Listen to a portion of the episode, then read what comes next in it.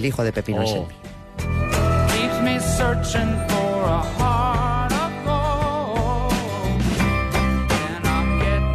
Corazón de oro. Hasta el lunes, Nieves. Cuídate mucho. Un beso, gracias, No Carla. fregue muchos platos. Venga. Adiós. La ventana de Asturias. Josu Alonso. No podemos hablar todavía de que ya estamos en regresión, pero aunque estemos en regresión, las incidencias serán altas. Lo mismo que sube, baja. Es decir, durante dos o tres semanas tendremos alta intensidad, aunque estemos bajando, seguirá habiendo bastantes casos. Realmente el sistema está funcionando. Yo creo que un sistema donde ha habido un incremento de un 5% en la atención primaria, en el número de casos de ira grave, nunca colapsa con un 5% de incremento. Los sistemas están eh, diseñados para que aguanten incrementos muy superiores. Es la última hora de los virus respiratorios que traen en jaque a los asturianos. El jefe del Servicio de Vigilancia Epidemiológica, Mario Margolles, apunta a dos o tres semanas más de casos de gripe antes del inicio del descenso de la curva. Margolles ha insistido en que el sistema sanitario regional está funcionando ante el aumento de infecciones. Lo cierto es que las gripes y los constipados, unidos a los casos de COVID, están haciendo que la presión asistencial se eleve y eso es algo que están notando las enfermeras. Desde SATSE señalan a las urgencias como el punto más delicado para una posible quiebra del sistema. Belén García es secretaria general en Asturias. lo que ocurre todos los años por estas fechas, solo que ahora pues tenemos que sumarle eh, nuestro nuevo virus, digamos, el COVID. Y, pero bueno, es el momento, yo creo, estamos llegando al pico o nos falta poco al pico de todo lo que son los procesos y las infecciones respiratorias típicas de esta época, ¿no? Nos han tenido todavía que suspender intervenciones, no hemos llegado, digamos, eh, a que esté colapsados. Lo que lo que más nos preocupa son los servicios de urgencias, que sí, tanto de eh, hospitalarias como de atención primaria, pues sí que están sufriendo, eh, bueno, un, un incremento de bastante elevado. Colectivo que espera por el decreto que desarrolle la resolución de la Dirección General de Salud Pública del Ministerio de Sanidad por la que se les faculta dispensar medicamentos para tratar la fiebre como el ibuprofeno o paracetamol. El Colegio de Enfermería de Asturias reclama al Gobierno del Principado pasos ya que consideran que supondría un avance para un sistema saturado. Esteban Gómez es su presidente. El desarrollo de este, de este decreto y de las guías en Asturias contribuiría a mejorar, sobre todo en la atención primaria y en algunas áreas de, la hospitalaria, eh, la congestión que, que- que tenemos, sobre todo ya te digo en la, en la primaria, pero fundamentalmente pues es un, es un problema eh, administrativo. Regala una chaqueta insulada Rock Experience por solo 69,99 euros. En Navidad, el deporte es un regalo que nunca se olvida. Forum Sport. El gobierno asturiano iniciará este año la reforma integral de la carretera AS342 que une Ribadesella con Parres, unas obras que cuentan con un presupuesto de 1,6 millones de euros. Lo ha avanzado el consejero de Fomento, Alejandro Calvo, tras una reunión con el alcalde riosellano, Paulo García. Calvo ha destacado que el Ejecutivo pondrá en marcha este ejercicio proyectos significativos en el municipio. Tenemos dos obras importantes en el municipio que además eran, esperadas. Una es la reforma integral de la AS 342, que se iniciará este año y que tiene un presupuesto global de 1,6 millones de euros. La reforma de, de la lonja por algo más de medio, medio millón de euros, que además ya se ha iniciado la tramitación de, de la licitación por anticipado de gasto, ¿no? y que continúa un trabajo importante que veníamos desarrollando en el puerto. En el puerto todavía también tenemos pendientes labores de dragado por 200.000 euros y obras de reparaciones en, en la barra por otros 600.000. La diputada del grupo mixto Covadonga Tomé responde a las críticas de Asturias Ganadera por su ausencia en la reunión en la que se habló sobre la ley que permite conciliar la vida entre habitantes del medio rural y los turistas. Tomé afirma que el apoyo a la norma es incuestionable y acusa al colectivo de jugar al espectáculo. Nosotros estamos siempre a favor del trabajo serio y no del espectáculo mediático y en ese sentido fui la única diputada que llevó el tema de esta ley en forma de pregunta a la comparecencia de presupuestos. Nuestro apoyo a la propuesta de ley que Asturias Ganadera menciona fue expresa eh, desde el inicio. El PP de Avilés acusa al gobierno de Maribí Monteserín de crear una administración paralela para el reparto de fondos públicos. Su portavoz Estrella Mazares ha apuntado que el pago a proveedores ha pasado de 27 a 33 millones de euros en los últimos tres años y ha criticado que de los más de mil contratos del trienio publicados en el portal de transparencia municipal, solo 194 figuran como adjudicados con todos sus datos en el área de contratación administrativa del consistorio. Si este ayuntamiento necesita hacer 1.091 contrataciones, de las cuales solo podemos acceder al registro porque estén publicadas esas licitaciones 194 es un problema. Y si tenemos en cualquier caso 1.091 contratos, de los que aquí muy poquitos pasan por una licitación, tenemos otro problema. Lo que estamos denunciando es, primero, la forma de gestión. Segundo, la improvisación. Tercero, el despilfarro. En Gijón, el PSOE pedirá la comparecencia de los responsables de la empresa Ebecam, propietaria de los tres dromedarios que iban a desfilar en la cabalgata de Reyes y examinará el contrato con el ayuntamiento. Su portavoz, Luis Manuel Flórez Floro, ha alertado de la posible pérdida de más de 19.000 euros. Antes de suscribir el contrato, el gobierno municipal se hubiera cerciorado del cumplimiento de todas las normas vigentes y no al revés. Ahora nos encontramos con la reclamación de la empresa que, ante el desistimiento unilateral, exige el pago de la cantidad convenida que asciende a más de 19.000 euros. El 2023 se cerró con 35 accidentes en las carreteras del Principado que dejaron 38 muertos. Son 16 más que en 2022 y 114 hospitalizados, un ascenso de 24. La Jefatura Provincial de Tráfico en Asturias ha hecho público el balance provisional de accidentalidad vial del año. Además, Oviedo ha despedido hoy al fiscal delegado de la sección de personas con discapacidad de Asturias, Tomás Álvarez Builla, fallecía este martes producto de un infarto, una pérdida difícil de superar, decía el presidente del Tribunal Superior de Justicia de Asturias, Jesús María Chamorro. La verdad es que estamos consternados. Yo pues no, no tengo muchas palabras para expresar la, pena y el sentimiento que, que, nos invade a todos, porque realmente era un, una gran persona, lo primero, una gran persona, un gran padre, un gran marido, un gran compañero y además un gran fiscal. Una persona joven que repentinamente se va y bueno, pues esto es la vida, ¿no? Y, y la verdad es que nos está costando a todos mucho pues superar esta, esta situación. Dos apuntes para cerrar. La Policía Nacional ha detenido a un hombre de 40 años como presunto autor de varios robos con fuerza perpetrados en las últimas semanas en Áviles. El arresto se enmarca dentro del dispositivo especial de prevención en locales comerciales establecido en el municipio en los dos últimos meses. El varón, tras pasar a disposición judicial, ha ingresado en prisión. Y Asturias será la comunidad más gastiza en el sorteo extraordinario de la Lotería del Niño. Cada asturiano gastará una media de casi 30 euros, muy por encima de la media nacional con 18, 7 y 27. La ventana de Asturias. Josu Alonso.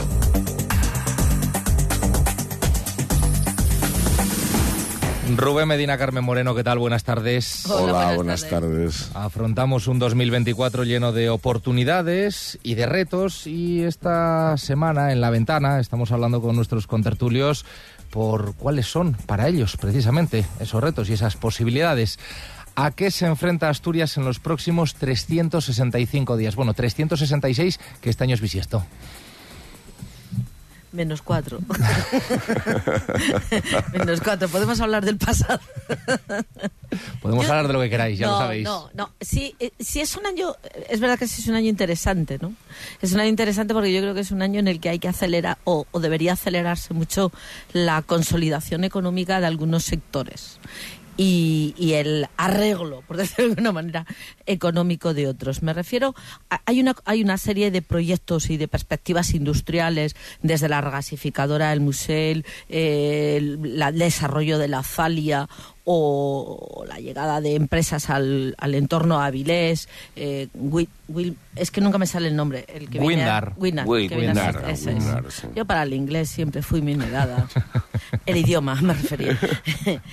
Entonces, yo creo que esas consolidaciones industriales, que incluyen también toda la potencia que tiene la industria naval asturiana, eh, son las que se tienen que consolidar en un proceso además de descarbonización en el que este año 2024 es importante que se consoliden y que se gestionen bien los fondos económicos que vengan por esa vía. Y digo que hay otros sectores a los que hay que, entre comillas, arreglar o, o ordenar, ordenar más que arreglar, ordenar, como es el sector turístico. Es decir, no podemos dejar que Asturias sea únicamente, y lo hemos dicho aquí muchas veces, ¿no? Únicamente una potencia turística, por mucho que eso es importante, y sí tiene que ser un turismo de calidad, y tiene que ser un turismo tranquilo, y tiene que ser un turismo sostenible y acorde con la comunidad autónoma que tenemos. Quizá a lo mejor habría que vender Asturias como quien vende un eh, tratamiento de rejuvenecimiento, ¿no? Con una serie de instrucciones.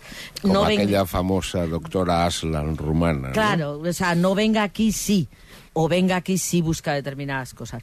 Yo creo que esos son los retos económicos más importantes y a partir de ahí tendremos una comunidad autónoma potente económicamente, con empleo, con un empleo digno, esperemos que con salarios dignos y a partir de ahí lo único que es tirar.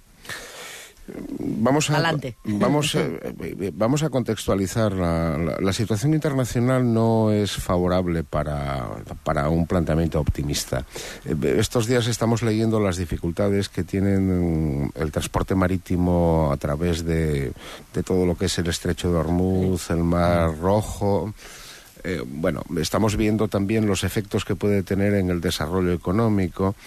Eh, indudablemente Asturias tiene, mm, después de, de años de pesimismo, una ventana al, optimisto- al optimismo abierta. Tú lo comentaste, hay proyectos que se tienen que desarrollar.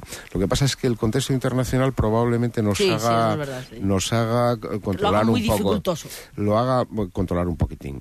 Hoy también leíamos que mm, al parecer la reversificadora del museo lo que es es, un, es una gran bombona, es una gran bombona de resguardo, yo creo que eh, hasta de resguardo estratégico para el Estado español, parece ser porque entra pero no sale el material que nos que nos traen, que es eh, fundamentalmente gas metano del fracking americano, ¿no? norteamericano.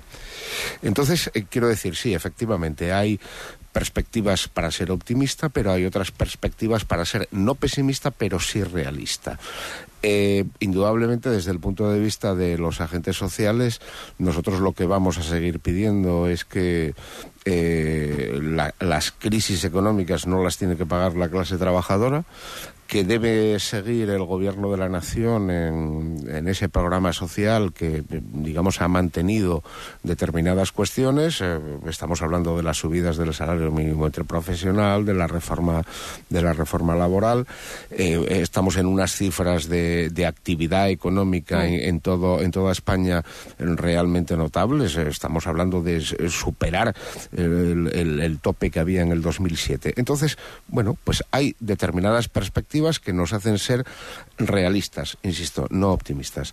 En cualquier caso, mm, Asturias debe mirar por sí y debe mm, tener un diseño. Esperemos que la concertación social asturiana Uh. nos dé alguna pista. Uy. Estos días, por ejemplo, estamos viendo, pero es que hay cambios. Estos días estamos viendo, por ejemplo, un, un fenómeno que es importante para fijar población. Y eh, me refiero a la gratuidad de las escuelas infantiles de 0 a 3. Hay un programa a cuatro años que prácticamente va a garantizar que efectivamente se vayan a construir en los, eh, en los concejos, digamos, con menos población, en la zona rural, eh, estas escuelas infantiles para tratar de ayudar a fijar población.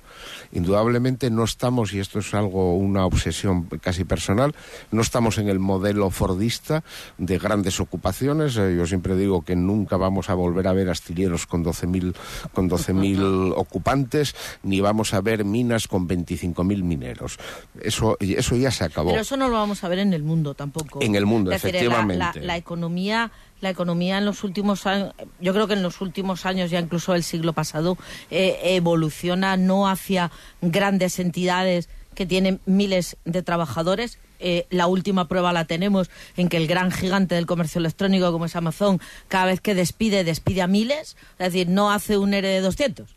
¿Eh? Hace o se gasta de 200 27.000. o se gasta 200 millones en hacer un centro logístico y lo que tiene luego cerrado no abre. que luego no abre Bien, ¿no? sí, también, porque bueno, oye, pues será por perres. Pero que las, yo creo que el eje de la estabilidad económica está, por un lado, que las microempresas crezcan, tengan más tamaño, pasen a ser de micropymes, pymes a medianas, sobre todo las empresas que tienen producción, porque eso les va a hacer más resistentes y van a tener mucho más músculo financiero para aguantar todos esos avatares internacionales que se pueden seguir dando, pero que no dependamos de un monocultivo industrial o de un monocultivo de empleo, sino que tengamos muchas medianas, muchas medianas y grandes que a base de 200, 200, 200, es decir, a, a mí me parece que es el modelo, por ejemplo, del sector naval que tenemos en este momento. Es decir, el modelo de Gondang eh, es el modelo de con plena producción, habla de 600 trabajadores. Bueno, eso nos da mucha más estabilidad que podría darnos. con Otra unas cosa es condiciones laboral- laborales que en algunas circunstancias eh, hacen que los trabajadores se tengan que dirigir a la autoridad laboral. Pero mira, por ejemplo, estábamos leyendo hoy, y Josu es conocedor de esto por, con su, re- por su relación con Avilés, del éxito de Asturiana de Zinc, Mm, sí. que, Sí, está, que, está, eh, que está, digamos, eh, topetando su, su producción. Esas son buenas noticias. O estamos, por ejemplo, hablando del éxito de otra empresa, del antiguo responsable de FAD en Asturias, de Asturfeito, sí, bueno, que está, que está expandiéndose. Entonces, quiero decir, por eso digo que hay que ser no optimista, pero sí realista y apoyar aquellas iniciativas que efectivamente. Yo estoy pensando, por ejemplo, aquí lo tenemos al lado en Gijón, el Parque Científico y Tecnológico, que ahora mismo va a haber una ampliación. Y además es curioso porque es una política que han apoyado eh, gobernantes de todos los signos eh, Tiene, políticos. tiene toda su lógica. Además, Claro. porque es un sector muy potente, es un sector de una creación no masiva, pero sí intensa de empleo, y es un sector que está teniendo trabajo y que va a tener trabajo. ¿no? A, mí, a mí hay de todo esto, con, con todo, es decir, con todo que, que en esta perspectiva económica que estamos teniendo, a mí eh, me preocupa en ocasiones, no excesivamente, pero sí en ocasiones me preocupa el liderazgo. El liderazgo. Es decir, cuando digo liderazgo es eh, para llevar esto adelante, para pilotar, para dirigir desde distintos mm, frentes, desde el frente político, desde el frente económico, desde el frente social, desde el frente asociativo, representativo, del cultural, el que os dé la gana, tiene que haber liderazgo. Y tiene que haber en este momento un liderazgo fuerte, decidido y que se ponga de acuerdo. Entonces, yo creo que es importante que quienes están al frente de las instituciones, tanto públicas como privadas, asuman ese liderazgo y asuman esa hoja de ruta, porque esto no se hace solo.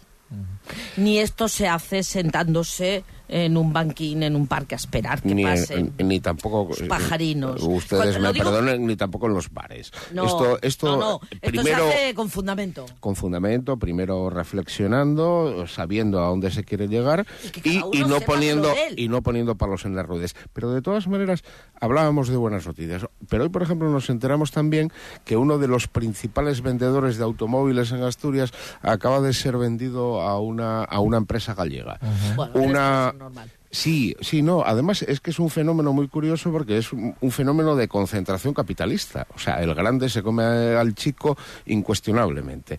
Pero quiero decir, con esto cuando hablamos y cojo el, eh, digamos, el pañuelo que tú lanzaste, eh, necesitamos tener, digamos, eh, iniciativas propias asturianas y que indudablemente Y liderazgo uno para llevarlos adelante. Efectivamente. Liderazgo Y otra serio. cosa, pero sí es verdad que, por ejemplo, una cosa que, que- que- que- debemos aprender es que muchos capitalistas, eh, digamos, eh, su finalidad es vender su empresa para obtener Claro. los beneficios, Claro, ¿no? claro. Entonces, este es un ejemplo. Es un ejemplo, ya digo, de Que, por cierto, es concentración. perfectamente. Ah, no, no, no. Es- Perfectamente estamos en un ¿eh? sistema capitalista. Lo que hay que hacer es, entenderlo. Es Claro, entenderlo. lo Pero después. que entender la dinámica. que me quedo prácticamente sin tiempo, me queda un minuto, pero es que no quiero yo cerrar ¿eh? este 4 de enero sin preguntaros, ya tenéis una edad, cuando digo que tenéis una edad es que estáis por encima La de los- tenemos, la tenemos. lo- La tenemos, la estáis por tenemos. encima de los 18 años, a eso me Eso refiero. es, eso es. Sois mayores de edad.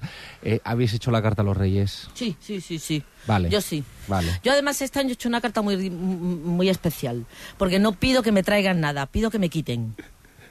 Entonces, eh, he hecho una carta con una lista de nombres de personas que quiero que me quiten de al lado.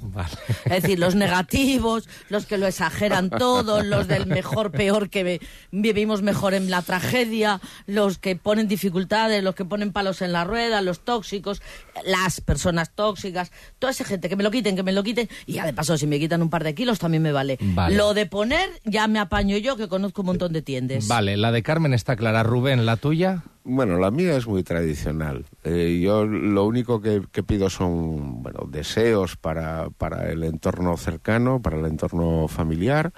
Eh, estamos en una sociedad envejecida y mis padres son mayores, entonces hay que pedir para ellos.